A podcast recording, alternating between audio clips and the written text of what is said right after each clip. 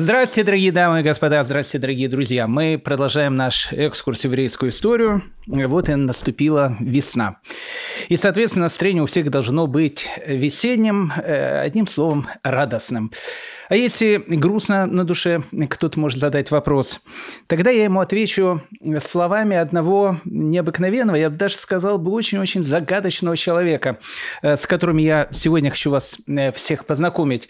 Человека настолько необычного, что даже один из его противников однажды ему сказал о том, что он появился на этом свете на три поколения раньше, чем он должен был родиться. И, наверное, он был прав, потому что многое из того, что он будет говорить, становится понятно нам, людям 21 века, спустя более 200 лет с того момента, как он покинул этот бренный мир. Одним словом, если ты не чувствуешь радости, делай вид, что ее чувствуешь. Даже если ты пребываешь в великой печали, старайся улыбаться и вести себя так, словно ты весел. Истинная радость, верь, обязательно придет. Это слова Раби Нахмана из Брасова, э, героя нашего сегодняшнего повествования. Как мне кажется, что это, наверное, идеальные слова, э, цитата э, для того, чтобы именно с нее начать наш сегодняшний рассказ. Хотя, вы знаете, наверное, нет. Если мы говорим про Раби Нахмана из Брасова, начинать нужно со сказки. Ведь именно он за три года до своей смерти в 1806 году, находясь в городе Браславе, в присутствии своих учеников сказал, иногда люди рассказывают истории для того, чтобы под них было легче заснуть. Я же вам начну рассказывать сны, чтобы вы смогли проснуться. Поэтому давайте поговорим о снах. В одном царстве, э, в одном государстве жил да был э, царь. И у этого царя, как полагается по закону жанра, э, был сын царевич. И все у них было хорошо э, до той поры, пока э, сын, то, что у нас называется на латыни, не сошел с ума. Причина этому, наверное, могло быть огромное количество всего. И ТикТок, и интернет, и игры до 3-4 часов утра. Ну, в общем, одним словом, э, сын, как мы сказали на латыни, с глузу зъехав, э, разделся до гола, э, сел под стол и сказал о том, что он индюк. Ну, царь, э, для которого его сын был всем, что у него есть в этом мире, понятно, пригласил самых-самых дорогих э, врачей, э, самых-самых дорогих психологов, чтобы они могли вылечить как-то его несчастного сына. Они пробовали разные методы, и метод гипноза, ну и какие-то фридисты тоже пытались ему объяснить о том, что он не, не индюк, а человек. Ну, в общем, одним словом, ничего не, полага, не помогало. И тогда царь, понимая о том, что он теряет своего сына, хватался уже за любую возможность, как за соломинку.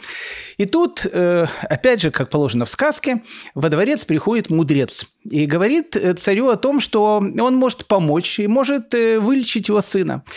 Ну, царь, понимая о том, что если это не смогли э, очень богатые э, ученые, психоаналитики, сеанс которых там стоит по несколько тысяч долларов за один час, ничего не получилось, то э, поясатый э, товарищ навряд ли поможет. Но он хватался за любую возможность, как за соломинку, и сказал ему, ну, давай попробуй.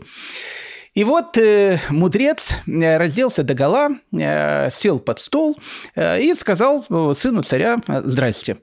Ну, сын царя очень удивился э, и спросил ему, слушай, а что ты сидишь э, под столом и еще голый? Он говорит, э, ну как, почему? Я индюк.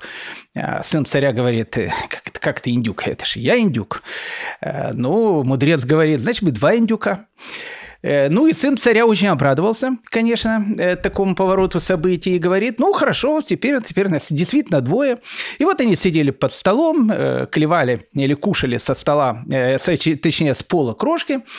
На следующий день мудрец решил одеть рубашку. Одевает рубашку, ну, сын царя смотрит, говорит, ты что делаешь? Индюки в рубашках не ходят. Он говорит, слушай, знаешь, говорит, ты еще, говорит, индюков не знаешь. Бывают такие индюки, что в самых дорогих рубашках ходит. Ну, что делать? Э, э, дурной пример заразительный. Сын царя тоже одевает, э, соответственно, рубашку. Ну, проходит еще один день. И тогда мудрец одевает штаны. Ну, сын царя говорит, ты что делаешь? Ну, как бы, ну, сын царя, индюк-то не может ходить в штанах. Он говорит, слушай, ты, говорит, еще индюков не знаешь. Бывают такие индюки, которые могут и в штанах, и в брюках ходить. Ну, и сын царя тоже одевает штаны. Проходит еще пару дней. И мудрец садится за стол и начинает кушать за столом. Ну, тут уже сын царя вообще возмутился. Он говорит, послушай, говорит, ну, говорит, я понимаю индюк в штанах, я понимаю индюк в рубашке, но индюк, который сидит за столом и кушает с ножичками, вилочкой, причем э, э, вилочка в левой руке, ножичек в правой руке, э, такого вообще не бывает. Ну, и мудрец говорит, знаешь, говорит, в жизни все бывает. Бывают такие люди, что кушают в самых дорогих ресторанах, одеваются в самую дорогую одежду, и при всем этом всю жизнь чувствуют себя индюками. Ну и э, понятно, так шаг за шагом, э, день за днем, сын царя вдруг вспомнил о том, кто он есть на самом деле, о том, что он не индюк, а э, сын царя. Сказка, которую я вам сейчас рассказал, это сказка Раби Нахмана из Брасова. И мне кажется, что вот как раз эта история, она будет, наверное, самым-самым лучшим эпиграфом к нашему сегодняшнему повествованию. Одним словом, дорогие мои друзья, если вы не индюки, а если кто-то еще, может, индюком себя и чувствует, я очень-очень надеюсь, что когда мы узнаем эту поучительную историю про этого необыкновенного человека, мы, каждый из нас, дай бог, вспомнит о том, что мы не индюки, а дети царей. Одним словом, мы э, начинаем.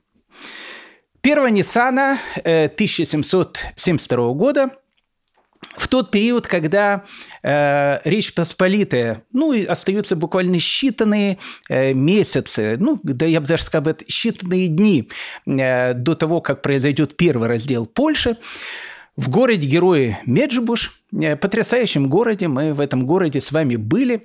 Э, он действительно находится между двух бугов, поэтому так он и называется Меджибуш. Там есть буг и есть речка, которая называется Бужок э, пасторальный пейзаж, древняя крепость, город, который становится столицей хасидизма, город, в котором э, жил Балшемтов, он там умер, он похоронен в этом городе. И вот э, в семье Балшемтова, опять же, сказал, 1 Ниссана 1772 года рождается э, ребенок. Ребенка называют не Исруэлем э, в честь одного из дедушек, его называют Нахманом в честь другого дедушки со стороны папы. Но перед тем, как мы познакомимся с э, героем нашего сегодняшнего повествования, э, давайте посмотрим его родословное. Родословное у него то, что у нас называется сихусом, то есть, э, ну, то, что называется хорошее родословное. Маму новорожденного мальчика звали Фейга. Она была дочерью дочки Балшемтова. У него была единственная дочь, которую звали Аделия.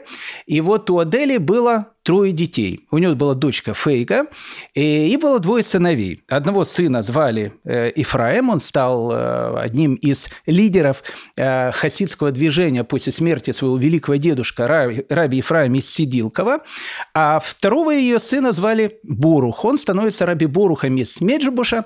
Мы с ним с вами знакомились на нашем прошлом разговоре. Именно у него, точнее, при его дворе как раз и шутил Гершель Астрополер, с которым, опять же, Э, мы познакомились с вами э, на нашем предыдущем разговоре. Поэтому э, мама нашего героя была внучкой Балшемтова, соответственно, новорожденный Нахман был правнуком Балшемтова. Папу новорожденного мальчика звали Симха. И вот у его папы Симхи, э, его папа, то есть дедушка нашего героя, его звали Раф Нахман из Городеньки.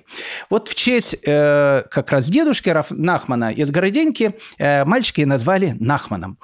Ну, Нахман из Городеньки, дедушка нашего Раби Нахмана, но о нем надо, безусловно, сказать два-три слова, хотя, знаете, мы когда-то о нем с вами, наверное, уже как-то говорили. Он был ближайшим учеником Балшемтова. До встречи встрече э, со своим великим учителем вел очень аскетический образ жизни, э, пытался как-то проникнуть идеей э, Всевышнего, чтобы он ее ощущал, и как бы чтобы материальное меньше его заботило в этом мире. Поэтому, опять же, аскеза его была очень такая жесткая. Зимой он окунался в прорубь, иногда опускался в, не знаю, в какую-то ванну или в мику, которая была очень-очень горячая, чуть ли не кипящая вода. Вот так как прорубь, кипящая вода.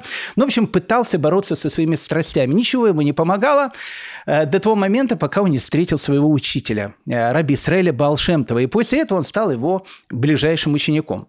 Ну, Раби Нахман из Городеньки, несмотря на то, что был величайшим таким мудрецом Торы, был человеком, у которого вот оптимизм и то, что называется правильный взгляд на жизнь, э, наверное, был его главным э, лозунгом в жизни. Он всегда говорил, что бы ни происходило, он всегда говорил, э, все, что происходит, оно обязательно происходит к лучшему.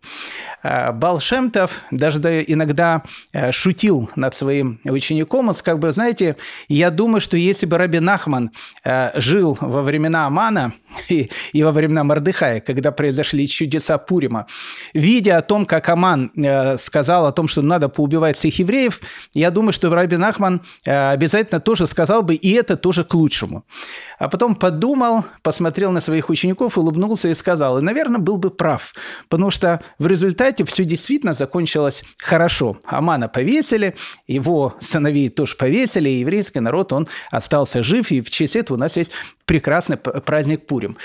Ну вот этот, знаете, настрой э, Раби Нахмана о том, что все хорошо, иногда доходил, знаете, до курьезных случаев.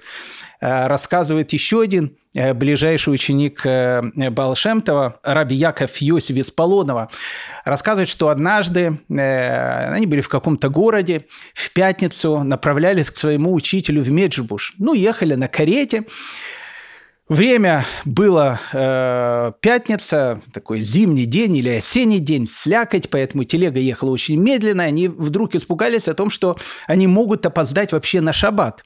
А, и тут еще напасть. Э, дорога узкая, э, грязная, а впереди них едет такая, ну, в общем, супер-супер модная такая карета, в которой, видно, сидит какой-то очень-очень большой и знатный человек. Обогнать карету невозможно, потому что дорога узкая, да плюс еще, если ее попытаются даже на повороте обогнать, э, ну, по тем временам все-таки речь ведет о Речи Посполитой, это все-таки Польша, а едет какой-то шляхтич, который себя считает сарматом, а всех остальных считает считает быдлом, как это было принято, э, особенно если это еще евреи. Поэтому все может очень плохо закончиться. И вот они как бы медленно едут э, со скоростью, там, не знаю, 10 км в час за этой э, каретой, которая едет тоже медленно, чтобы не запачкать, не дай бог, там колесики, не забрызгать, не дай бог, герб на прекрасной этой двери кареты. Ну, в общем, они понимают о том, что, скорее всего, на шаббат они опаздывают. И тогда Рафьосиф из Полонова посмотрел на своего друга Рабинахмана и говорит о том, что, ну, все, видимо, вот в этот раз действительно мы попали. Ну, Рабин Ахман э, посмотрел на своего друга и, в общем, как обычно, улыбнулся и сказал, все к лучшему, и это тоже хорошо. И действительно, э, через некоторое время э, вдруг они увидели, что по дороге идет огромный полк солдат – ну, в полк солдат по правилам того времени никого не пропускал. То есть они, знаете, как английские гвардейцы, кто бы там не был впереди их, э, если идет смена караулов, снесут всех э, и, в общем, и будет идти для того, чтобы э, выполнить свои военные обязанности. И вот, увидев полк, полк солдат, они бы точно опоздали на шаббат. Но когда командир полка увидел, кто едет в карете, а в карете, видно, ехал очень серьезный человек, он приказал, чтобы солдаты разошлись в сторону, карета карета э, начала ехать, знаете, как полиция или скорая помощь, и вслед за этой каретой э, поехали и наши герои. И благодаря этому они действительно на шаббат успели. Вот такой был э, дедушка нашего героя Раби Нахмана из Брасова, как его будут называть в дальнейшем, Раби Нахман из Городеньки. Э, в 1764 году, после четырех лет, э, как умер его учитель Балшемтов, Рабин Ахман из Городеньки вместе с группой хасидов из Галиции решил переехать в землю Израиля. Это была необыкновенная такая поездка. Э, мы будем с вами говорить, я думаю, не на этом нашем разговоре, на следующем, о путешествии самого э, его внука Рабин Ахмана из Братства в землю Израиля. Но вот когда э, дедушка Рабин Ахмана из Городеньки поехал в землю Израиля, 1764 год, Э, все переезды тогда, в принципе, как и сейчас, э, были через Стамбул, э, то, что сейчас называется Константинополем. Дешевле так было ехать. Прямые рейсы тогда практически не летали из определенных стран. Так вот, э, в Стамбуле они сели на корабль, э, который направлялся в сторону э, земли Израиля. На корабле ехали сефарды, и на корабле, соответственно, плыл э, Рабин Ахман из Городенька и часть, в общем, хасидов из Галиции. Ну, первая остановка была в Яфа, в Яфа вышли сефарды и направились в сторону святого города Иерусалима. Мы с вами говорили о том, что э, в XVIII веке ашкеназов в Иерусалим не пускали. Поэтому в Иерусалим могли приехать только сефарды. Поэтому Раби Нахман из Городенька, понимая о том, что в Иерусалим их не пустят, э, он видел и знал о том, что, в общем, единственное место, куда они могут поехать, это либо Цфат, либо вновь отстроено, ну, буквально за несколько лет до этого город Тверия, на, на берегу потрясающего озера Кенерет. Э, ну, в Яфа, в Твери особенно не поедешь, потому что из Яфа идет э, Квишмес Перхат, как он сейчас называется в Израиле, э, дорога номер один, которая идет прямо из Тель-Авива в Иерусалим. Это древняя-древняя дорога, по которой из порта Яфа в Иерусалим доставляли ливанский кедр еще на строительство храма царя Соломона. Ну, для того, чтобы поехать в Тверию, а наши герои хотели именно поехать в этот город, нужно было более такой северный порт Хайфа. Э, как порт тогда существовало буквально, буквально пару лет, потому что, э, ну, плюс-минус в 50-е годы из этой глухой деревушки под названием Хайфа начинают строить порт, но в 1764 году э, этот порт еще мало функционировал, функционировал другой порт, который назывался Ака. И вот они из Яфа направляются в Ака, погода опять была весенняя, а может быть даже зимняя. Наступил э, сильный очень ветер, шторм, и вот дорога из Яфа до э, Ака у них заняла почти что 20 э, дней. И э, ситуация была аховая, потому что казалось, что корабль э, уйдет на дно, потому что была пробоина в этом корабле. Их все дальше и дальше относило в море. Э, и тогда, как вспоминали хасиды, Рабин Ахман из Городенька взял свиток Торы, посмотрел на небо и сказал Всевышний, мы все равно приедем в землю Израиля. Если вынесен против нас приговор о том, что нам нужно утонуть вот в море прямо сейчас, то хочу вам сказать, что мы не согласны. И поэтому мы просим у тебя отменить этот приговор. Приговор был отменен, э, они действительно пришвартовались в городе Ака, прибыли э, в город Герой Тверю, и Рабин Ахман из Городеньки прожил в этом э, городе всего лишь полгода и умер в 1765 году, и, в общем, он и до сих пор, его могилу можно посетить на старом Тевриадском кладбище. Одним словом, э, вот эта вот семья э, героя нашего рассказа, э, Раби Нахмана из Брасова. Мама э, Фейга, э, внучка Балшемтова, папа Симха, сын великого Раби Нахмана из Городеньки, и вот э, необычный мальчик – который вообще, в принципе, сказать, в детстве казался совершенно-совершенно э, обычным. Э, ну, как обычный? Обычный ребенок, он бегал, прыгал, шалил с другими мальчиками. Ну, так, во всяком случае, было видно. Но э, жизнь Раби Нахмана, как я сказал, это будет жизнь такого таинственного, скрытого праведника. Мы поговорим еще об этом. И как это ни странно звучит, уже в шестилетнем возрасте, ночью, когда все ложились спать, Рабин Ахман из Брасова вспоминал о том, что э, именно в это время он шел на могилу своего великого деда, который, опять же, похоронен э, в Меджибуше, на могилу э, великого Э, раби Исраэля Балшемтова, молился там целую ночь. После этого окунался в микву, в такой ритуальный бассейн, причем окунался в микву, э, несмотря на то, что могло быть очень холодно на улице, и иногда он окунался в ледяную воду. И вот э, тихонько приходил домой, и когда родители просыпались уже рано утром, они видели как бы мирно спящего своего сына. Однажды мама, увидев своего сына, заметила о том, что у него мокрые волосы. И так как никто не мог догадаться о том, что их ребенок ночами э, ходит э, на могилу своего великого прадеда, а потом окунается в микву, она подумала, что как любой ребенок, он, видимо, ночью проснулся и играл с водой. Его очень сильно наказали. Я хочу сказать очень важную вещь про Раби Нахмана из Брасова. Знаете, когда мы входим с вами в истории основоположников хасидизма, тут надо понять очень важную вещь, потому что существует такое понятие, которое называется хасидская майса, хасидская история. Так вот, как сказал сам один очень известный хасид, он сказал, что тот, кто верит в хасидские истории, тот дурак. А, а тот, кто в них не верит, тот э, веря, вероотступник. Поэтому э, хасидские истории, они очень-очень часто являются такими легендарными. Но не в случае э, с Раби Нахманом из Брасова, потому что э, у него был его ближайший ученик и его э, биограф, э, которого звали Раби Натан, э, и мы обязательно с ним познакомимся, потому что без Раби Натана нет истории про Раби Нахмана. И у Раби Натана э, был очень-очень такой четкий э, подход э, к биографии своего великого учителя. Он записывал только те вещи, которые он считал стопроцентной правдой. Иногда даже в его записях будут видны такие вещи, он будет говорить, рассказывают про нашего учителя так-то, так-то, но я это слышал, нет человека, который это видел лично, поэтому не могу ручаться за сто процентов подлинности этой истории. Поэтому э, про Бенахмана и Эсбрасо у нас в этом отношении есть такой редкий случай э, понаблюдать одного из э, лидеров хасидизма, то, что называется, ну вот, наблюдая скрытой камерой, наблюдая за его. Рабин Ахман из Брасова Э, Раби Нахман из Брасова э, будет э, являться, наверное, будет являться вот героем для всех вот тех вот героем людей, у которых для всех тех не очень хорошо людей, у которых не очень хорошо в школе. Он не очень хорошо учился в школе. Он не очень хорошо учился в школе.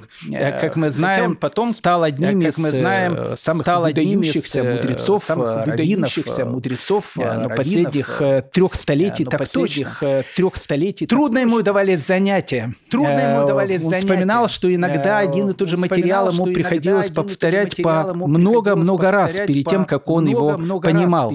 И он потом будет записывать в своих воспоминаниях, что э, не понимал я смысла э, изученного и плакал перед Всевышним, чтобы тот открыл мне глаза, и лишь после многих слез удавалось мне познать и понять то, что я изучал. Вот это Раби Нахман из Брасова. Будучи маленьким мальчиком, опять же, мне придется сказать эту мантру. Э, я знаю, что многим она уже надоела, и мне уже даже об этом наши уважаемые слушатели пишут. У вас все э, герои, о которых вы говорите, люди гениальны. Но э, действительно, мы говорим о гениальных людях. Тут, как говорится, из песни слов не выбросишь. И Раби Нахман Сбрасов действительно был гениальный ребенок, ему сложно давалась учеба, но он ее учил настолько точно и настолько четко запоминал материал, что потом в дальнейшем он будет, знаете, как жонглер, жонглировать различными понятиями из Талмуда, из Танаха, из, из Зора, из Тайной Торы. Все это как раз было в его юности, закладывался этот базис. Э, когда Раби Нахаману из исполнилось 13 лет, э, было понятно о том, что его надо женить. Ну, и вот здесь мы подходим э, к очень важной такой теме, потому что, как вы помните, наша тема называется «Раби Нахман из и его время». Поэтому Раби Нахман из будет у нас ну, нашим проводником по э, концу 18 и самое, в самом начале 19 века. Мы смотрели с вами это событие э, уже глобально. Мы смотрели это со стороны Беларуси и Литвы, обсуждая, что там творилось. Смотрели, что происходило в Петербурге, различные решения еврейских проблем. А сейчас мы посмотрим, что происходит на территории современной Украины. И вот в 1785 году, когда, еще раз, нашему герою 13 лет, было понятно, о том, что надо его женить. Э, невесту ему нашли, папу невесту звали э, Раби Ефраим. Жил он в э, деревне, которая называлась Гусятин. Деревня Гусятин находилась где-то в 250 километрах от Меджибуша. И Раби Ефраим, папа невесты, которую звали Зося, Зося исполнилось к этому моменту 12 лет, был очень таким состоятельным и очень праведным арендатором. Помните, мы с вами будем говорить о том, что когда Александр I будет хотеть выгонять евреев из деревни, вот как раз Раби Ефраим был тот самый еврей, который жил не в городе, а жил в деревне, будучи, опять же, арендатором, но будучи очень богатым и при всем при этом очень-очень праведным человеком. Свадьба состоялась, нашему жениху 13 лет, нашей невесте 12 лет. Э, ну, вы скажете, э, возраст, наверное, э, такой слишком юный. Ну, с одной стороны, да, с другой стороны, нет. Помните Джульетту Капулетти? Э, ну, известная такая э, героиня известного произведения. Так вот, э, Джульетте Капулетти, когда она познакомилась со своим любимым, которого звали Ромео Монтеки, Джульетте на этот момент был 13 лет. Ну, она была на год старше, чем Зуся. Ромео на этот момент был 17 лет. Поэтому, когда мы вспоминаем Ромео и Джульетту, нужно подумать о том, что Ромео, Ромео 17-летний мальчик, а Джульетта 13-летняя девочка. Поэтому Поэтому, э, в принципе, э, по закону Речи Посполитой э, девочка имела право выходить замуж 12 лет. Это не только еврейский был закон, это вообще общий закон Речи Посполитой был. А молодой человек имел право жениться в 14 лет. Поэтому браки тогда были ранее, не только среди евреев. Э, у евреев э, обычно э, вот этот вот возраст брака, он немножко смещался, и поэтому девочка могла выходить замуж в 12 лет, а мальчик мог выходить замуж в 13 лет. Нам кажется это нонсенсом, но, видимо, тогда, в те времена, наверное, люди были чуть повзрослее, поэтому, в принципе, у молодой пары уже в 13-14 лет могли появляться появляться э, дети.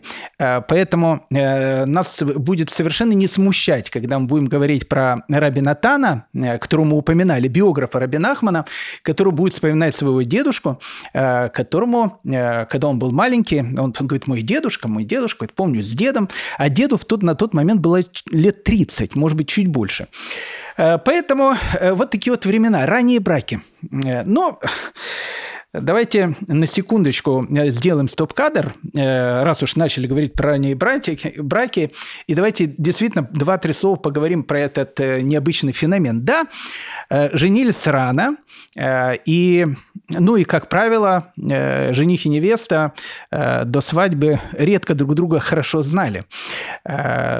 Обычно договаривались родители, ну, как бы знакомство, оно происходило буквально там за какое-то короткое время до свадьбы. Э, теоретически, конечно, и, и жених, и невеста, они, в общем, могли э, не сделать теле-теле тесто, а могли вообще сказать, что, в общем, мы друг другу не подходим. Но эта речь, вещь была крайне-крайне редкая. Обычно жениха представляли невесте, невесты представляли жениху, и, в общем, как бы играли свадьбу. И надо сказать, Э, как это ни странно звучит, о том, что еврейские семьи были очень-очень крепкие и всю жизнь любили друг друга. Я ни на что э, сейчас не намекаю. Э, возраст в Израиле для того, чтобы вступить в законный брак для мужчины – это 18 лет, а для женщины – 17 лет. Так что, но в те времена было именно так – знаете, э, раз мы начали говорить про э, ранние браки, э, давайте я вам расскажу одну историю. И мы продолжим про Раби Нахмана. Знаете, в 1842 году был так, так называемый год паники. Ну, в общем, во всяком случае, так он запомнился в еврейской истории, как год паники. Ну, паника, она началась э, на территории современной Беларуси. Э, если быть более точным, на территории города Бриск, э, современный город Брест, и с огромной скоростью распространилась по всей Беларуси и Литве, и даже частично затронула Украину. Ну, как обычно, паника э, началась со слухов. Э, 1842 год – это правление Николая I. Э, про Николая I все, что хотел, э, уже сказал Александр Сергеевич Пушкин. Мы знаем о том, что э, это был царь такой очень-очень непростой. И э, надо сказать, что это действительно был антисемит на троне, э, который против евреев постоянно выдвигал и придумывал какие-то гзерот, какие-то страшные указы, один страшнее другого. Именно в его времена были кантонисты, когда молодых мальчиков там, в возрасте 8-9 лет забирали э, из дома, и 25 лет они были на военной службе. Ну, в общем, э, об этом будем с вами очень-очень подробно говорить. Но это будет намного позже. А, и поэтому, когда э, одному из э, там, э, местных бюрократов, не еврейских, местных бюрократов в Бриске, в Бресте, пришел некий запрос из Петербурга о том, что «А перепиши-ка нам твоих местных евреев возраста с 20 лет и старше, и он об этом сказал какому-то еврею, соответственно, своему знакомому, и э, вдруг подумали евреи, а почему вдруг э, царь захотел переписывать евреев с 20 лет и старше? И кто-то сказал, знаете, слухи, они же идут со скоростью звука, что, видимо, царь захочет отменить ранние браки среди евреев – и всех э, женить э, и выдавать замуж в возрасте с 20 лет. Почему, кстати, они этого боялись? Потому что э, очень часто к тому моменту, когда ребенка могли забрать в кантонисты в армию, если он был, в принципе, женатый, его, в общем, скажем так, в армию было забрать сложно. Поэтому логично было бы поднять этот возраст для того, чтобы, ну, одним словом, побольше евреев, то, что называется, забирать в армию. Ну, в общем, слухи э, пошли со скоростью звука, и вот уже из местечка в местечко э, приходит э, такие страшная новость о том, что э, царь Николай I, новые, э, новое постановление, новая кара э, такая вот фараонова идет э, по отношению к евреям, о том, что э, евреев будет разрешать женить и выходить им замуж э, в возрасте 20 лет. И тут начинается э, то, что вошло в историю под названием «Паника 1842 года», когда родители вдруг решили о том, что срочно, а, пока этот указ а, не был подписан, нужно переженить всех своих детей.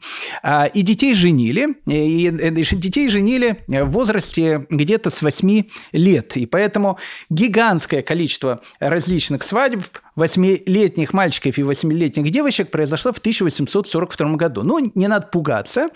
Вместе они начинали жить только с 12-13 лет, а 8 лет их только знакомили. Представьте себе эту картину, когда практически вся Белоруссия, практически в каждом местечке э, тайно, э, потому что это надо было делать именно тайно, э, происходит ежедневно огромное количество этих браков. Ну, я понимаю, что человеку э, 21 века это очень сложно представить, поэтому для того, чтобы, ну, как бы больше понять эту картину, давайте предоставим слово Хискелю Котику, человеку совершенно не, необычному, он написал воспоминания своей, о своей детстве и юности. Он жил в городе Каменец, э, который находился и находится до сих пор недалеко от города Бреста. А, и вот он как раз э, пишет эти э, воспоминания. Помню э, рассказ Айзека Мясника о том, как он женился. А речь как раз идет 1842 год, как я сказал, год паники. Мне было 8 лет. Я лежал в кровати, одетый и спал. Мама меня будет. Айзек, Айзек, вставай, иди к хупе. Что хупа? Где хупа? Я ничего знать не знаю и не хочу вставать. Мать зовет отца, чтобы он меня поднял. Он по-отцовски кричит, вставай, Айзек, пойдешь к хупе. Я говорю, никуда не хочу идти, хочу спать. Отец говорит, вставай, тебе говорю, не хочу. Отец дает мне плеуху и говорит, вставай. Я плачу, отец берет плетку и меня хлещет. Тут я, понятно, совсем проснулся, стал заплаканными сонными глазами и спрашиваю, куда идти? Он говорит, к хупе. Где хупа? Идем к свату, там будет хупа. Я еще ничего не понял из того, о, чем, о том, что со мной происходит, какие сваты, какая хупа. И опять говорю, не пойду. Но отец снова берет в руки плетку, и я замолкаю. Мама меня моет, надевает пальто, застегивает штаны и велит надеть шапку. Шапки не было, я ее куда-то дел, когда играл перед сном. Началась история с шапкой. И отец сказал, если бы тебе не идти купе, задал бы я тебе за шапку. Тем временем уже пришли от сватов спросить, от чего идет задержка. Все искали и не находили шапку и был в доме переполох. Что делать? Было уже около 12 часов ночи. Папа с мамой очень боялись, что сват тем временем передумает и у них стало плохо сердцем. Стали думать, кого бы разбудить ночью, чтобы достать мальчику шапку до утра. Думали, думали, ничего не придумали. Тем временем стало уже совсем поздно. Плохо дело, нет шапки. Папа с мамой просто не могли вынести такого позора, но делать нечего, не пойдешь же к хупе без шапки. Папа пошел к свату и попросил отложить свадьбу до утра, так как жена э, плохо себя чувствует. Папа там, там задержался, и мама не могла сидеть спокойно. Слава богу, папа вернулся и сказал, что хупа состоится завтра с Божьей помощью в 10 часов вечера. На завтра утром мне купили шапку. Утром я был в Хедере, в отцовской ермолке, и рассказал мальчикам, что папа меня хотел взять к хупе, но у меня не было шапки, и я не пошел. Сегодня мне папа купил шапку, и я пойду к хупе. Бенниш, э, сын жестянщика, сказал, что вчера вечером он таки тоже стоял под хупой с двойкой, дочерью Баруха Столяра.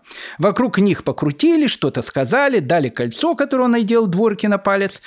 Отец сказал э, вместе с ними молитву, потом плясали, ели корви, корвишки и лепешки с селедкой, и было очень вкусно и весело.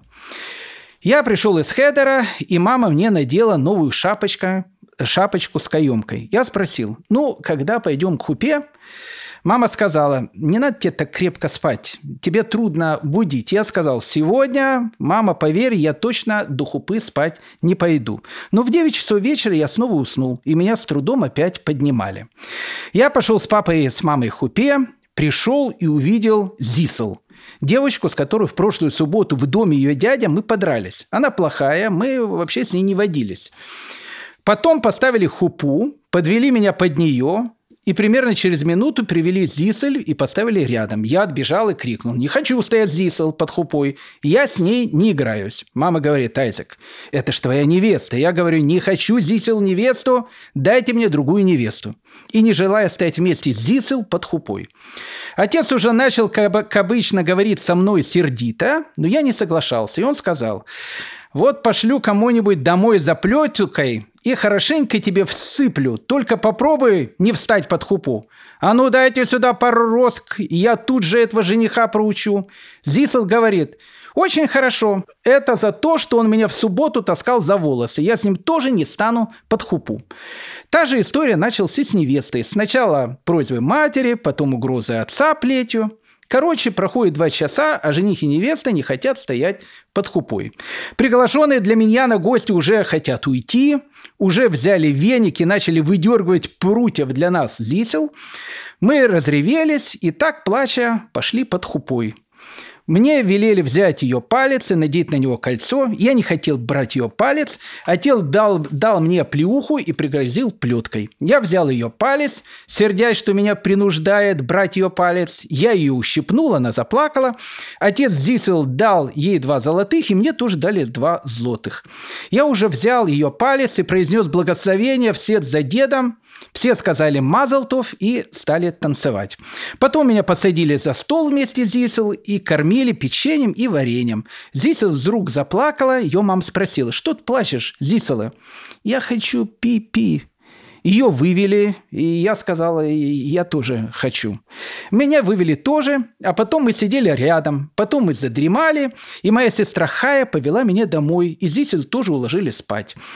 Если была мне какая-то радость от того, что две недели не ходила я в хедер со вторника до воскресенья. На завтра к нам пришел на обед сват – э, сватья и Зисел с бритой головой и в чепце до самых глаз. Тогда было принято, э, сейчас не буду это все объяснять, о том, что невесту э, перед тем, как она э, выходила замуж, ей обревали э, голову. Потом э, волосы отрастали.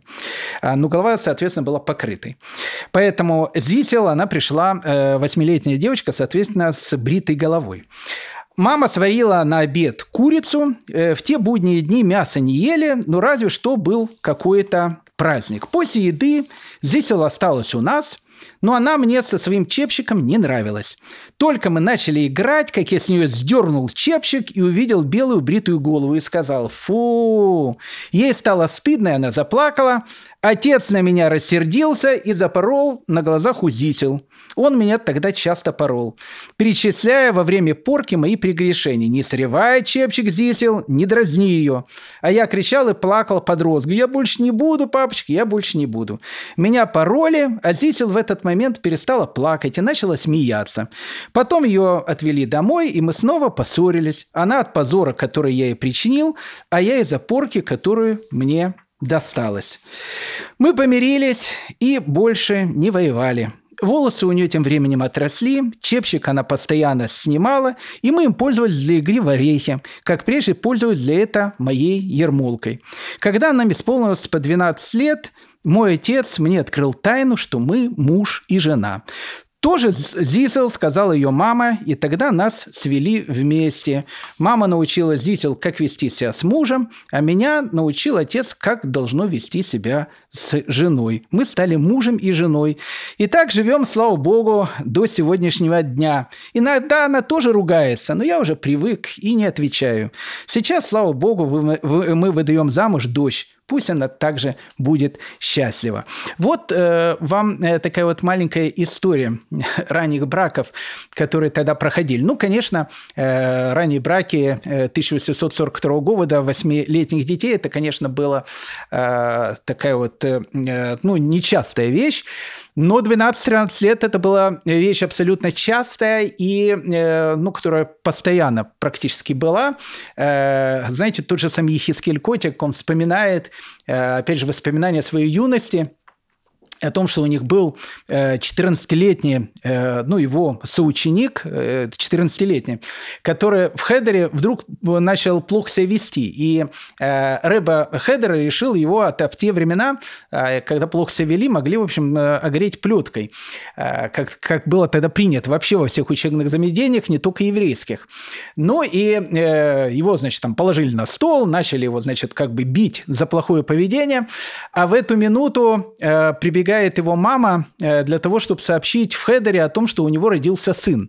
И вот этот Ехискель Котик описывает вот потрясающую картину, когда э, ну, как бы, э, счастливый отец лежит, его, значит, порят за то, что он плохо себя вел. И Рэбе ему, значит, бьет этими ударами плеткой и говорит, мазал тов, мазал тов, чтобы ты хорошо себя вел в будущем. Так что вот такие были времена. Поэтому, но я вам должен сказать, что когда Рабин Ахмед Сбрасова э, женится в 13 лет, и его э, э, жена, соответственно, э, Зося, которая была 12 лет, они были, безусловно, очень взрослыми людьми, и об этом э, Рабин Ахмед Сбрасова даже, э, ну, как бы вспоминает потом. Он уже был, можно, если так сказать, уже состоявшимся э, таким мудрецом Торы, который уже тогда мог давать какие-то уроки. Но, как было принято э, в те времена, после того, как э, состоялась э, свадьба, э, молодоженов, молодожены, как правило, первых 2-3 года жили у родителей невесты. Поэтому Рабин Ахман из Брасова переезжает к своей невесте в дом ее отца, Рэби Фрайма, переезжают они в город Гусятин. Ну вот Гусятин для 13-14-летнего Рабина Ахмана из Брасова, который очень много учился, э, ему выделили отдельную комнату в доме, в, в которой он мог э, как бы уединяться. Э, он уже в тот, в тот период времени он уже постигает глубины тайны Кабалы. Опять же, мы видим о том, что человек совершенно непростой, совершенно, человек совершенно неординарный. Но вот, знаете, Э, Гусятин и э, вот первых пять лет, которые он прожил в этом городе, они, конечно, для Рабина Ахмана из Брасова, наверное, стали одними из самых счастливых в его жизни. Э, он уже вспоминал написано в, в, в, в тех воспоминаниях, которые пишет его биограф Рабинатан. Раби Шиман рассказал мне однажды, что когда учитель наш блаженной памяти уже стал знаменитостью, они вдвоем проезжали через деревню Гусятин. Когда они проезжали через поля, затасковал учитель наш блаженной памяти и сказал, «Как хорошо было мне здесь, как хорошо. При каждом шаге ощущал я вкус рая. А в другой раз он рассказывал мне, что в дни юности, когда он уединялся где-нибудь в лесу или в поле, то по возвращению обнаруживал, что мир целиком обновился. Мир, каким он предста- представал ему после этого, казался совершенно иным, совсем не похожим на тот мир, что был ранее. И действительно, вот в деревне Гусятин э, уже начинается ну, тот путь, э, тот путь учения, который будет давать Рабин Ахман из Брасова. Еще раз, он, он же был э, молодым мальчиком, ну вот если так посмотреть по современным меркам, 13, 14, 15, 16 лет, рано утром э, он иногда садился на лошадь, брал лошадь у своего тестя, и эта лошадь увозила его в лесную чащу. Он привязывал лошадь и мог в этой лесной чаще э, находиться долгие-долгие часы. Вот, вот это уединение с природой и, и молитва, которая была у Раби Нахмана, она потом станет одним из краеугольных камней его учения. Либо, как он вспоминал, рано утром он брал лодку, э, садился в лодку, э, ставил весла и начинал молиться. И лодку течение относило, он смотрел справа и слева, совершенно потрясающие берега притока Днепра, которые были в Гусятине. И вот это вот уединение с природой и молитва э, потом будут, ну, как я сказал, одними из таких важных тем в учении этого будущего великого человека.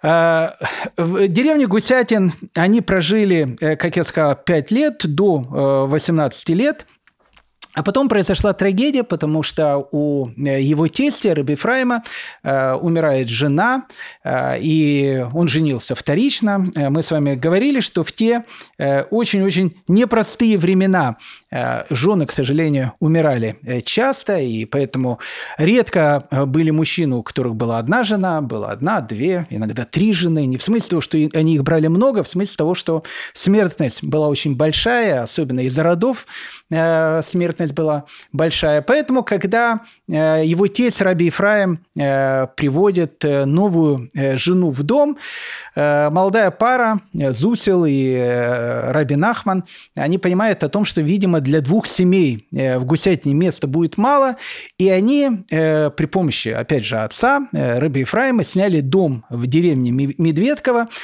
куда они приезжают в 1790 году. И вот э, в деревне Медведково э, Раби Нахман из э, Брасова, он, в принципе, и становится тем, кем он будет в будущем. Он становится Рэбе. Но как э, Рэбе становится в те самые времена? Ну, во-первых, э, у человека как минимум э, должно быть большое э, происхождение. То есть Раби Нахман из Брасова для людей, которые живут в округе, он правнук Балшемтова. Поэтому это уже как бы звучит. А, во-вторых, э, молодой э, Рабин Ахман из Брасова, 18-летний Рабин Ахман из Брасова, э, он человек совершенно неординарный, неординарных знаний, неординарных там, учений и так дальше. И поэтому многие люди из окрестных деревень, они приезжают в Медведково для того, чтобы поговорить с этим необычным молодым человеком. И так получается, что вокруг него начинает формироваться э, круг тех людей, которые в будущем будут его, э, в принципе, последователями. Надо сказать, что э, для Раби Нахмана из Брасова это был очень такой, э, ну, сложный э, период его жизни, потому что он всю жизнь хотел оставаться тем человеком, который будет, ну, то, что называется, находиться в тени. Его идеал, как, в принципе, когда-то у его прадеда Балшемтова был идеалом остаться не старым. Мы помните, мы с вами говорили о том, что э, у каббалистов э, вот в то время, в 17-18 веке, э, появляется такая группа людей, которых называли не старыми или э, тайными праведниками. Как правило, э, вот эти вот люди не старим, они всю жизнь э, скрывались под э, маской каких-то совершенно простых людей, кто-то мог всю жизнь быть, не знаю, там, сапожником, кто-то всю жизнь э, мог э, ну, заниматься какой-то мелкой торговлей. Как правило, эти люди, они даже и в синагоге, и среди других постоянно как бы играли роль таких неучей. И, и люди к ним такие относились, как к таким неучам, и вот, ну, вот, вот такие вот обычные, простые люди. Но в то же самое время э, это были величайшие люди, величайшие знатоки Кабалы, которые тайно, э, когда их никто не видел, они, в общем, постигали какие-то огромные-огромные глубины мудрости. Нестаров, э, как правило, прошу прощения за такое сравнение, вычисляли уже после смерти, потому что очень часто, разбирая их бумаги, вдруг вы выяснялось, что сапожник или э, какой-то портной, который жил рядом с тобой, оказывается, он был не неучим, который не знал, что 2 плюс 2 будет 4, а был гениальнейшим каббалистом, раввином. Вот, э, в принципе, это был идеал э, Рабина Ахмана из Брасова, по которому он хотел идти. Но э, ученики приходили, их становилось все больше и больше – и он, в принципе, с горечью э, занял э, ту должность, которая у него была в жизни. Э, надо сказать, что своих учеников впоследствии, уже незадолго до своей смерти, он ни много ни мало назвал убийцами. Он сказал, что вы убийцы, которые, ну, понятно, в шутку, в скобочках, вы убийцы, которые забрали у меня тот путь, по которому я хотел пойти. Даже на смертном одре он говорил, что чувствует себя пойманным в ловушку общественных э, обязанностей, которые были. Потом он себе это объяснял, э, и точнее рассказывал своим ученикам э, на примере притчи. А помните, Рабин Ахман из Брасова – это всегда притча. Жил-был когда-то один богач, у которого было много тысяч и десятки тысяч. Он известил всех, что готов одолжить эти деньги любому и каждому, и всякий, кому нужно, может прийти к нему и взять. Понятно, что в желающих не было недостатка. Многие приходили к нему и одалживали деньги. И он все это записывал в своих книгах. Однажды взял богач свои книги, проверил их и понял, что раздал взаймы большие суммы, но никто из взявших у него и не думает возвращать ему долг. И он очень опечалился. А среди его должников был один э, был один, который потерял все свои деньги в неудачном деле, никак не мог расплатиться с долгами и от того ужасно страдал. Решил он пойти к этому богачу, стать перед ним и открыть ему свое сердце, мол, не может он ничего поделать и все такое. Пришел он к нему и начал рассказывать всю свою историю. И богач ответил ему, что мне до твоей мелочи, которой ты мне должен? Мне все равно, вернешь ты ее или нет. То, что мне должны, исчисляется тысячами и десятками тысяч. Я хочу, чтобы ты отправился к моим должникам, напомнил им об их долге и попросил уплатить. Спроси их, почему они до сих пор не уплатили. И даже если не вернут они все, а лишь небольшую долю, она составит в тысячи раз больше того, что ты мне должен. Смысл этой притчи Рабин Ахман э, объяснял, хотя он, в принципе, понятен. Как может кто-то, кто сам грешник, претендовать на звание Божьего представителя в глазах других? Звание Рэбе для Рабина Ахмана из Брасова, опять же, на основании этой притчи, не более было, чем способ, который человек возвращает собственный долг – искупая свои грехи тем, что возвращает других людей к раскаянию. Поэтому такую модель поведения э, Раби Нахман из Брасова он принял на себя. В 1798 году, э, когда Раби Нахману исполнилось 27 лет, э, он заявил своей жене и своим ученикам о том, что он должен ехать в землю Израиля. Э, ну и тут, наверное, начинается один из самых таких интересных э, и загадочных э, периодов жизни Раби Нахмана из, Брасова. У него будет много этих загадок, но начинается все, наверное, именно с этого периода. Ну, знаете, сейчас сказать о том, что, ну, поехали в Израиль, и сейчас это тоже, в общем, как бы логистически из некоторых восточноевропейских стран э, не так просто. Когда-то, знаете, э, сел там в Иляле или в другие какие-то самолеты, 4 часа, и ты уже в Бенгурионе. Сейчас, э, если еще сэкономить хочешь, в общем, длинное путешествие. А в те времена путешествие могло ну, занять минимум полгода, а иногда и больше. Э, путешествия были опасны. 1798 э, год, надо было плыть через Константинополь, Стамбул, потом оттуда брать корабли, плыть в землю Израиля. Ну, в общем, все это, все это было очень-очень сложно, очень дорого и очень опасно. Почему Рабин Ахман из Брасова э, хочет плыть в землю Израиля? Э, мы об этом поговорим более подробно, э, когда будем описывать его путешествие. Но, наверное, одна из основных причин, которая была у него, это не состоявшееся путешествие его прадеда Балшемтова. Дело в том, что Балшемтов в 40-х годах 18 века тоже решил плыть в землю Израиля. Он взял своего ближайшего ученика, Якова Юсева из они отправились в это путешествие, э, доехали, как, как, как говорят, до Стамбула. Э, и вдруг в Стамбуле что-то произошло. Э, ну, непонятно. Хасидские истории говорят о том, что Балшемтов увидел вращающийся огненный меч, который э, преграждал ему путь в землю Израиля. Или произошло еще что-то, но э, Балшемтов он возвращает, возвращается с этого путешествия, э, так и не э, проехав э, дальше Стамбула. В общем, он не попал в землю Израиля. Поэтому для его правнука Раби Нахмана из Брасова поездка в землю Израиля, она, э, ну, в общем, как бы это каббалистическое путешествие. То есть он должен сделать то, что не смог в свое время сделать его прадед. Поэтому его не совсем э, адекватное э, поведение, которое у него будет в Стамбуле, э, опять же, будем об этом э, с вами подробно говорить, все это было как бы направлено на то, чтобы, как он говорил, об, э, обмануть силы зла, которые так же, как его прадеду, будут ему всеми силами мешать доехать до земли Израиля.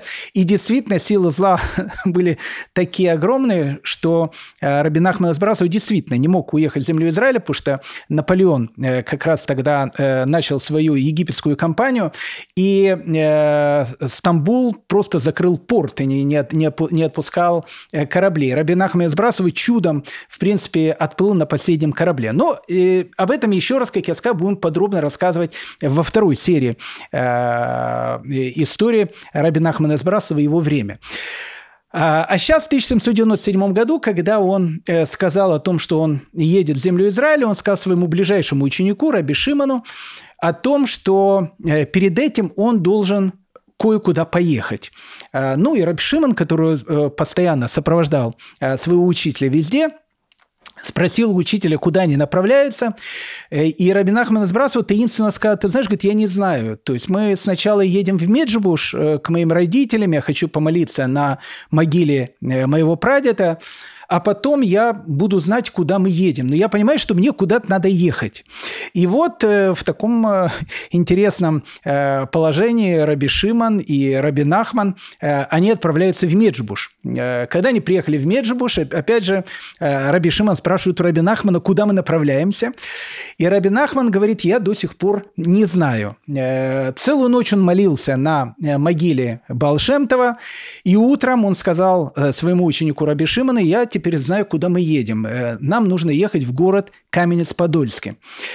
Раби Шиман заболел э, и э, ехать не мог, и поэтому Раби Нахман из Брасов поехал э, с неким таинственным тоже учеником. Тут, опять же, э, понимаете, э, начинает присутствовать элемент тайны. Э, даже его, у его биографа Раби Натана, который вообще цитировал э, и записывал все, как я сказал, э, максимально точно.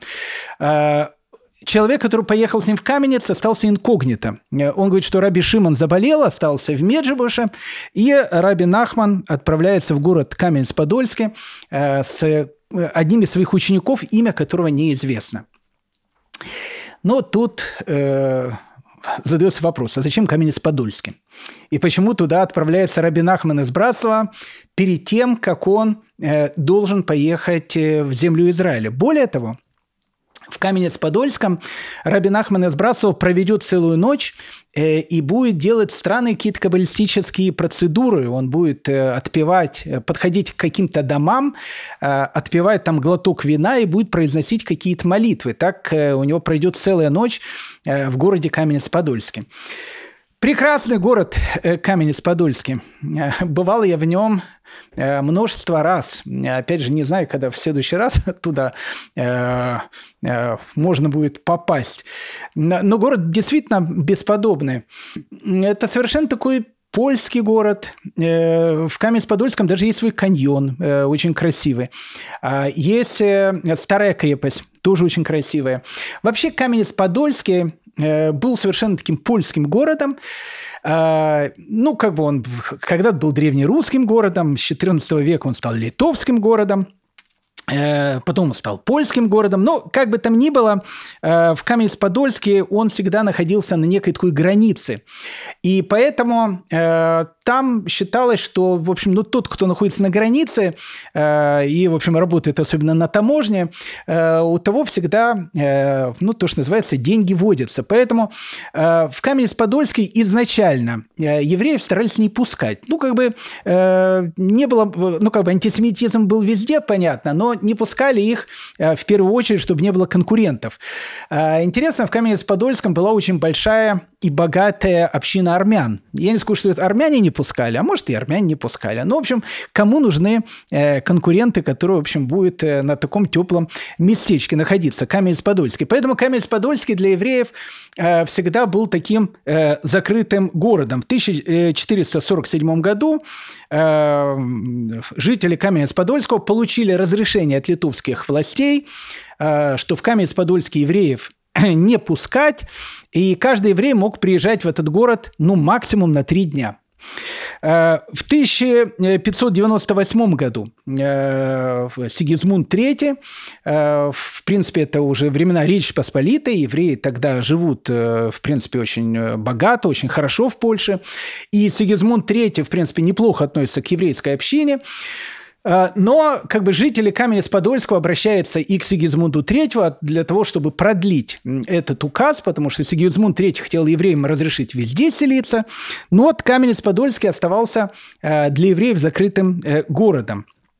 Э, в 1640 восьмом году, э, точнее, точнее 1652 году, э, когда было восстание э, Богдана Хмельницкого, его казаки, они окружили Каменец-Подольский, и поэтому все евреи, которые находились в округе, в округе, в местных местечках было много евреев, то есть в самом Каменце не было евреев. А, всем надо было спрятаться в крепости, и, в принципе, в 1652 году а, евреев хотели, не хотели, в эту крепость пустили. И, а, может быть, благодаря этому эта крепость не пала. То есть они отбили, отбили в общем, этих казаков Богдана Хмельницкого, еврейская община, которая была в Каменце, она сохранила свою жизнь. В 1672 году э, в, э, в Каменец пришли турки, э, потому что вот эта вот вся территория Украины ненадолго до 1699 года стала Турцией, а турки к евреям относились очень-очень неплохо, и поэтому с 1672 по 1699 году евреи жили в Каменец-Подольской, причем жили довольно неплохо. А, но вот когда э, турок оттуда изгнали, э, в общем, евреев начали тоже постоянно бороться с тем, чтобы их из города э, выгнали. Поэтому вот эта вот постоянная вещь, которая была в Каменец-Подольске, евреи туда приходили, их оттуда выгоняли. Ну, в общем, один из немногих городов Речи Посполитой, в которых, в которые евреи не, не допускали. Ну, уже в такие более поздние времена, это уже был, в принципе, 1750 год, королем Польши был Станислав Август, это, в принципе, э, там э, последний, последний король Польши.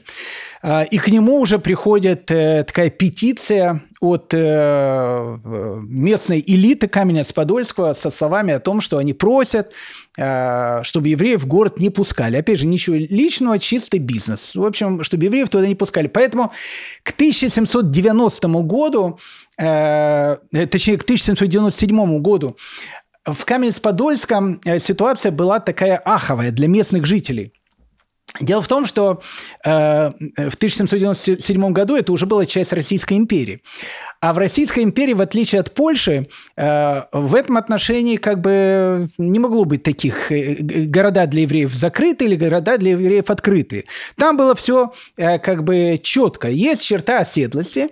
В черте оседлости евреи могут жить везде. То есть не может быть такого города, который скажет о том, что мы евреев не пускаем. Если это вне черты оседлости, евреи жить не могут ну, опять же, по закону. Поэтому э, Каменец-Подольский, понятно, долго не мог э, продолжать занимать э, вот эту самую позицию о том, что никого, значит, сюда пускать не будем. Но еще к 1797 году указ, который дал еще последний польский король Станислав Август, он продолжал действовать. И в Каменец-Подольске ну, можно было попасть евреи только на один день. И то утром он мог приехать, и вечером до захода солнца он должен был город покинуть. То есть он не имел права там ночевать. И вот Рабин Ахман из Брасова, э, находясь опять же э, в Меджибуше, говорит такую странную вещь о том, что он должен ехать в город Каменец-Подольский и провести там ночь. Э, ну, много различных каких-то идей, почему Рабин Ахман из Брасова поехал в этот город. Ну, наверное, одна из э, основных идей, которая, э, которую можно представить, это то, что в 1757 году Каменец-Подольский, в котором не было евреев, э, стал первым местом диспута между франкистами и остальными евреями. Обязательно прослушайте наши лекции, которые посвящены Якову Франку и вот движению франкистов. Мы все это там подробно описываем. И вот в 1757 году местный э, архиепископ, который звали Николай Дембовский, такой патологический антисемит, э, аман такой, э, ну, своего рода, он поддержал этих самых франкистов, был диспут. На этом диспуте, понятно, он сказал, что евреи проиграли, и после этого он начал сжигать в Каменец-Подольском Талмуды. Речь совершенно дикая к 1757 году, потому что, ну, когда вся эта вещь происходила в 1550 1953 году в Италии, э, сжигание талмудов и так дальше, это еще как-то можно было понять, все-таки век 16. А 1757 год, э, как-то в Европе сжигание талмудов, э, ну, вот так, как оно происходило в Каменец-Подольском, могло, наверное, происходить только в Польше. Э, но Николай Домбовский скоропостижно умер, э, и многие в этом усмотрели э, то, что вот он делал такие страшные гонения против евреев. Как бы там ни было, вот к 1797 году для евреев Каменец-Подольский был городом таким проклятым. Их не пускали туда, их обычно выгоняли из этого города. Плюс этот город стал вот центром вот этого франкистского движения и диспута с франкистами в 1797 1757 году. И вот э, Рабин Ахман из Брасова решил поехать в этот город. Э, многое из того, что он делал, э, ну, как бы нам остается таинственным до сегодняшнего дня. Может быть, связано это, опять же, с 20, с 20 веком, не случайно же э, противник Рабин Ахмана из Брасова, другой праведник, у него противники тоже были праведниками, которого звали э, Шполер Зейдой или дедушка из Шполы. Может быть, не случайно он сказал о том, что Раби Нахман из Брасова пришел в этот мир на три поколения раньше, чем он должен был прийти. Город Каменец-Подольский, э, он и в дальнейшем э, будет иметь какой-то такой трагический шлейф для еврейской истории. Интересно, что э, Рабин Ахман Сбрасов еще раз провел в этом городе ночь. И причем провел ее довольно так странно. Он ходил от дома к дому, причем он знал, по каким домам ходить. Поэтому предположение о том, что он ходил к домам, где жили когда-то франкисты, кажется, ну, как бы, ну, самым логическим. Он подходил к этим домам, э, отпивал немного вина и читал специальные каббалистические молитвы. Рабин Ахман из Брасова знал, э, что после его таинственного э, приезда в Каменец спустя полгода российские власти вновь разрешат евреям заходить и селиться в этом городе. И действительно, э, после, опять же, вот этой таинственной поездки э, Рабин Ахмана из Брасова местный муниципалитет буквально через считанные какие-то недели начал рассматривать вопрос, может быть, евреев вернуть обратно. Ощущал, может быть, Рабин Ахман из Брасова, пытался как-то, может быть, защитить евреев, которые придут в этот необычный и очень, опять же, для евреев сложный город. Э, в, в, в годы войны э, нужно понять о том, что в Каменце погибло 87 тысяч евреев. Э, это страшная вещь. У меня есть один из моих очень больших таких друзей, у него похоронены в Каменце все его родственники. И там эти огромные-огромные ямы, они такие называются яма, огромное поле, э, в котором с 27 по 28 августа 1941 года за один день было расстреляно 23 600 евреев. Это, это была страшная мясорубка э, этого города, город Каменец. Поэтому непонятен визит раби Нахмана из Брасова ночью в Каменец-Подольский, но э, еще раз город Э, вскоре открылся для евреев, и город и в дальнейшем э, для еврейской истории был непростым городом. Как бы там ни было, 1797 э, год, Рабин Ахман из из Каменца возвращается в Меджибуш. Раби Шимон уже выздоровел, потому что, опять же, и болезнь его тоже была довольно какой-то странной болезнью. Видимо, не нужно было ему ехать в Каменец. И тогда Рабин Ахман из сказал Шимону о том, что теперь наш путь в землю Израиля открыт.